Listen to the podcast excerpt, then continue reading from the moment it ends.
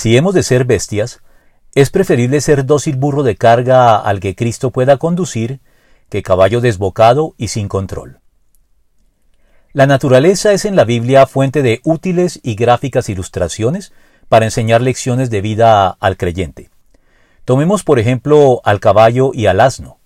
El primero, con todas sus elogiadas virtudes, es símbolo de la hostilidad y el orgullo autosuficiente y ostentoso de los incrédulos en general y de un significativo número de creyentes. La caballería generaba una engañosa confianza entre los reyes de la antigüedad. Por eso, la dependencia y confianza del creyente debe tener siempre a Dios como término, recordando que se alista el caballo para el día de la batalla, pero la victoria depende del Señor. Proverbios 21:31. El asno, por su parte, contrario a su devaluada imagen popular, es reivindicado de muchas formas en las Escrituras, entre las cuales está el servicio que un asno le prestó al Señor en los días previos a su muerte.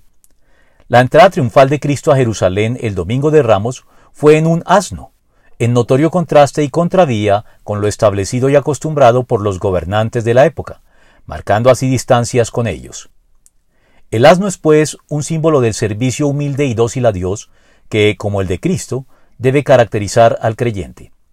Así, antes de que Dios nos tumbe del caballo como a Pablo, debemos bajarnos nosotros mismos de él y ofrecerle nuestros lomos como honrosos asnos de carga para su causa.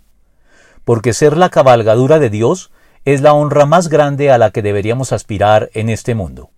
Por eso, no seas como el mulo o el caballo, que no tiene discernimiento, y cuyo brío hay que domar con brida y freno para acercarlos a ti. Salmo 32.9.